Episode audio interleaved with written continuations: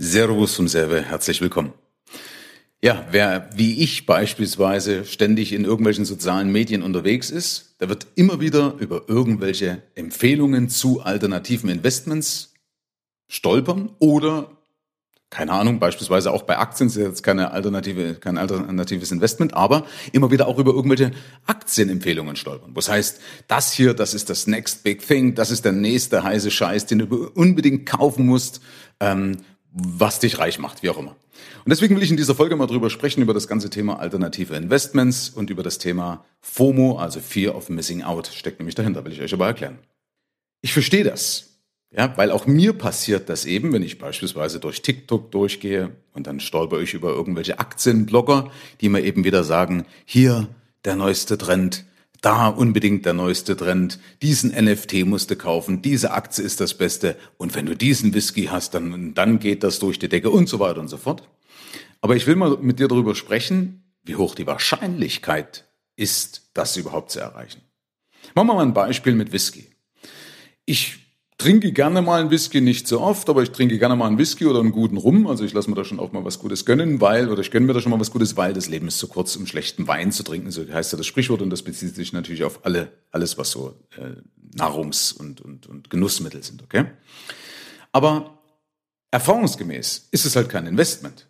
Also Beispiel, ich habe ja gute Whiskys gekauft. Ich habe mir auch Gedanken drüber gemacht. Ich bin da auch nicht ganz blöd und habe mir überlegt, okay, bei McKellen beispielsweise haben die damals angefangen, ähm, keine, keine äh, Zeiten oder keine, keine Jahre mehr aufzudrucken, sondern haben dann noch so eine Art Cuvée gemacht, also so eine Mischung.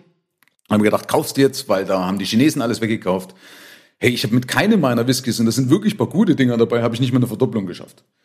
Und ich habe maximal so viel Whisky, deswegen bin ich zum Beispiel dabei zu sagen, okay, ja, kauf dir welchen. Also ich habe maximal so viel Whisky, den ich im schlimmsten Fall selber trinken kann. Achtung, ohne dass ich einen Leberschaden bekomme. Ja, also nur so viel, dass du halt das selber konsumieren könntest. Ja, dann hast du wenigstens zumindest da deine Prozente bekommen. Weil denk's mal zu Ende. Schau mal, du musst, wenn du den Keller voller Whisky hast oder voller guten Rum oder voller guten Wein, dann musst du den ja auch in einer gewissen Weise schützen. Also beispielsweise vor einer Überschwemmung. Ne? Also dass das Wasser unten durch den Gully reindrückt und dir deinen Keller wieder, äh, sag mal, über, überlaufen lässt und dann ist der ganze Whisky kaputt. Also muss das alles versichert sein. Dann ist es so, du kannst es auch nicht einfach mitnehmen, wenn du zum Beispiel einen Whisky hast. Also zumindest nicht so einfach mitnehmen, ohne dass du gefährdest, dass das ganze Zeug kaputt geht. Also zieh doch mal mit tausend Flaschen Whisky um, ja, ohne dass es kaputt geht. Also alleine die, die Überführungskosten, geschweige denn, dass du es schon gar nicht mit ins Ausland nehmen kannst. Und ich will dir da mal eine Geschichte erzählen, und dann gehen wir mal so auf das Thema NFT und so weiter ein. Ich will dir mal eine Geschichte erzählen ähm, über einen der größten Kunsthändler, den sie mal befragt hatten. Und zwar gab es den Heinz Berggrün, ja, der ist 1936 vor den Nazis geflohen, äh, geflohen in die USA. Und hat dort Kunst oder hat dort im Laufe der Zeit Kunst gesammelt. Und diese Kunst hat er im Jahr 2000 verkauft an die Bundesrepublik Deutschland für 100 Millionen Euro, war aber ein Schnäppchen, weil das Ding wäre eigentlich eine Milliarde wert gewesen. Und die haben mal recherchiert, warum hat der denn eigentlich so viel Geld mit Kunst verdient? Und der Punkt ist, dass er eine Menge gekauft hat. Also er hat eigentlich fast alles gekauft, was ihm unter die Finger kam, wo er gedacht hat, das könnte Potenzial haben. Weil ganz ehrlich, gerade in so einem Markt wie Kunst, ähm, wo willst du da einschätzen, was jetzt wirklich das Potenzial hat, der nächste Rembrandt zu werden oder so? Also im Nachhinein wissen wir das natürlich, ne? Und dadurch, dass er eigentlich alles gekauft hat, hatte er auch Picasso oder Matisse in seiner Sammlung die halt einfach mehrere Millionen äh, erzielt haben. Das heißt aber, der Rest, also 99 Prozent, hat keinen Ertrag gemacht oder nur wenig oder nur mäßig. Ja? Und genau das kannst du übertragen auf alle anderen Anlageklassen auch im, im Wesentlichen, beispielsweise auch auf Whisky. Also die Frage ist, wie viel Whisky willst du kaufen, dass du den einen Whisky erwischst, diesen einen Fehldruck vielleicht von McKellen, der dann für über vier Millionen den Besitzer wechselt. Ja? Also irgendwie hört sich das doch so ein bisschen wie Lotto an. Ja? Und genauso ist es auch bei NFT. Also bei diesen Non-Fungible Token, vielleicht hast du das auch schon mal gehört, ist ja auch wieder der neueste heiße Scheiß, muss man ja auch unbedingt haben. Mensch, die Frage ist, wie viel willst du denn in dieser ganzen Masse oder wie viel willst du überhaupt kaufen aus dieser ganzen Masse heraus, dass du den einen findest, der durch die Decke geht? Ja, nur weil einmal wieder durch die Gazetten geistert, hey, hier ist ein Bild, hat den Besitzer für, keine Ahnung wie viel, ich glaube, paar die 30 Millionen Euro den Besitzer gewechselt. Da wären natürlich wieder alle hellhörig und so, oh, da muss ich NFT kaufen. Und so zieht sich das eigentlich überall durch. Beispiel auch mit, nehmen wir mal Oldtimer noch mit rein als alternatives Investment. Wenn einer ein Fable dazu hat, und es sind ja viele auch gut gelaufen, dann finde ich das schon gut. Ja, oder wenn einer sagt, hey, ich nutze die selber, weil ich kann da zum Beispiel mal diese Millimiglia in, in Italien, ne, diese Oldtimer-Rallye fahre, dann ist es auch okay. Oder wenn du eben Kunstfanatiker bist und dann auch Freude an deinen Gemälden hast, die du vielleicht in, dein, deiner Riesenvilla aufhängst und dann äh, hast du zumindest auch zu Lebzeiten noch deine Freude dran. Dann mag das alles okay sein. Also deswegen will ich das jetzt bitte nicht, nicht missverstehen, dass ich das jetzt runterrede. Also wer Freude daran hat, wer Ahnung davon hat, soll das wirklich machen. Aber die meisten haben es ja nicht, sondern die meisten springen ja nur auf diesen Zug auf, ja, wo es aber gar nicht merken, dass der Zug eigentlich in eine Sackgasse fährt oder schon bald entgleist. Ja. Oder ein anderes Beispiel noch mit dieser Ostalgie betrifft mich ja als ehemaligen DDR-Bürger natürlich auch. Also dass zum Beispiel viele ostdeutsche Waren, alte ostdeutsche Waren sehr teuer gehandelt werden. Also beispielsweise so ein Trabant ja, oder ein Barkas oder ein Wartburg oder wie auch immer oder ein Simson beispielsweise. Die sind ja meistens teurer, als es damals äh, waren. Also ne, damals, äh, vor allen Dingen nach der Wende, haben sie es den hergeschmissen und irgendwann haben das Leute wieder für sich entdeckt.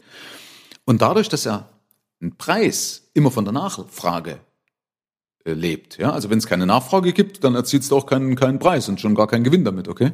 Sondern es muss eine Nachfrage geben und die Nachfrage muss immer viel, viel höher sein als das Angebot. Und wenn man sich alleine da mal, oder wenn man da mal in die Zukunft schaut und überlegst, schau mal, was passiert eigentlich mit den ganzen Leuten, die da auf diesen Ostalgiezug aufgesprungen sind? Wo es bis jetzt auch gut gelaufen ist. Aber wenn du überlegst, zur Wende waren das ja 17 Millionen DDR-Bürger und rein äh, äh, über, von, von der Überalterung, ja, wird es ja so sein, dass die so nach und nach aussterben. Also Beispiel, wenn ich tot bin, ist, bin ich schon als Käufer, als Interesse für einen Trabant von Wartburg, der das damals cool fand, der sich jetzt vielleicht auch dafür interessieren würde, äh, stirbt wieder einer weg. Meine Kinder, als meine direkten Nachfahren, äh, die die DDR nicht als, oder die keine Reibungspunkte mit der DDR hatten, die werden da nichts mehr kaufen, die finden das nicht mehr cool. Ja, weil die doch keine Emotionen haben dafür. Ja? Stecken ja oft irgendwelche Emotionen drin. Meistens verbindest du irgendwas damit. Das heißt also, dieser ganze Ostalgiemarkt wird dann in 30 Jahren, keine Ahnung, wenn der letzte DDR-Bürger gestorben ist, ja, der also die DDR noch mit bei vollem Bewusstsein miterlebt hat, wie auch immer, oder da Emotionen damit verknüpft hat, dann wird das ausgestorben sein mit einer hohen Wahrscheinlichkeit. Ja? Also auch das muss man auf, äh, auf dem Radar haben. Dann ist eben die Frage, warum sollte ich mich deswegen verrückt machen? Also warum soll ich viel Energie aufwenden, vielleicht auch viel Frust, weil es mir ja hinten dann wieder runterfällt, weil ja doch eben viel schief geht. Warum soll ich viel aufwenden, äh, viel viel Energie aufwenden und mich eben verrückt machen, wenn es doch einfacher geht? Ja, weil was willst du denn alles sammeln? Ja, also wenn du einmal anfängst zu überlegen, was ich alles sammeln könnte, was alles durch die Decke gehen könnte, ja, wo willst du denn da anfangen, wo willst du denn aufhören?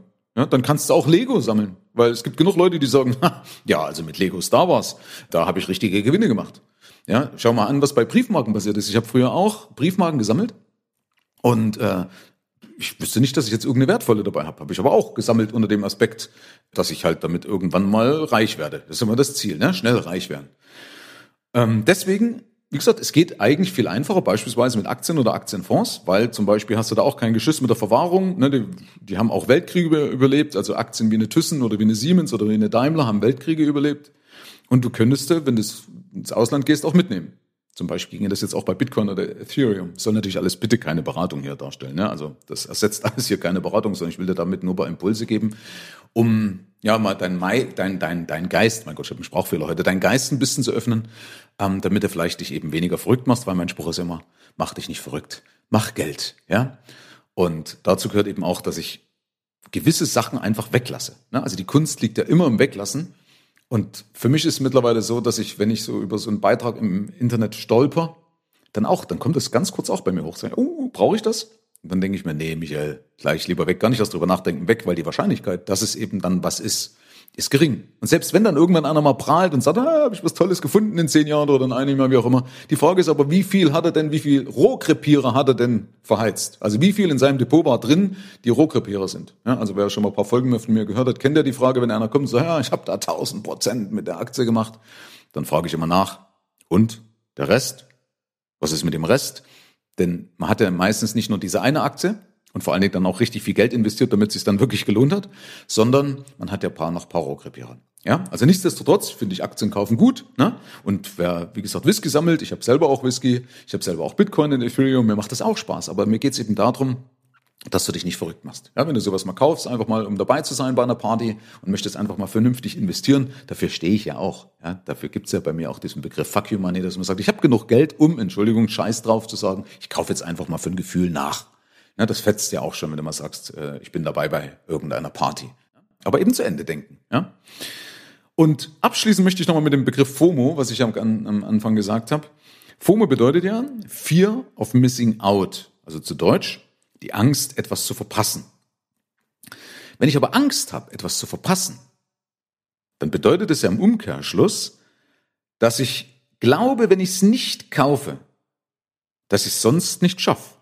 Also irgendwo steckt da dahinter, hey, wenn ich das jetzt nicht kaufe, dann habe ich Angst, dass ich es sonst nicht schaffe.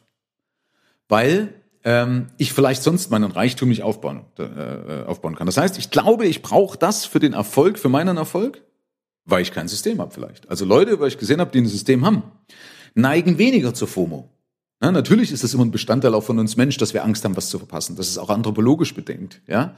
Aber es gibt viele, die ja unbedingt immer dabei sein müssen oder dabei sein wollen, weil es eben die Hoffnung auf das, auf den nächsten, auf den, überhaupt auf den Reichtum ist, weil sie es anders sonst nicht, nicht geschissen kriegen, wollte ich gerade sagen. Also weil sie es anders nicht gebacken kriegen, ja. Also deswegen nochmal, ne, mach dich nicht verrückt, mach Geld. Herzlichen Dank fürs Rein und Hinhören. Ab hier liegt's an dir. Bis zur nächsten Folge. Dein Michael Serve. Schau auch gerne mal auf meiner Seite michael-serve.de vorbei. Ich freue mich, wenn du vorbeischaust.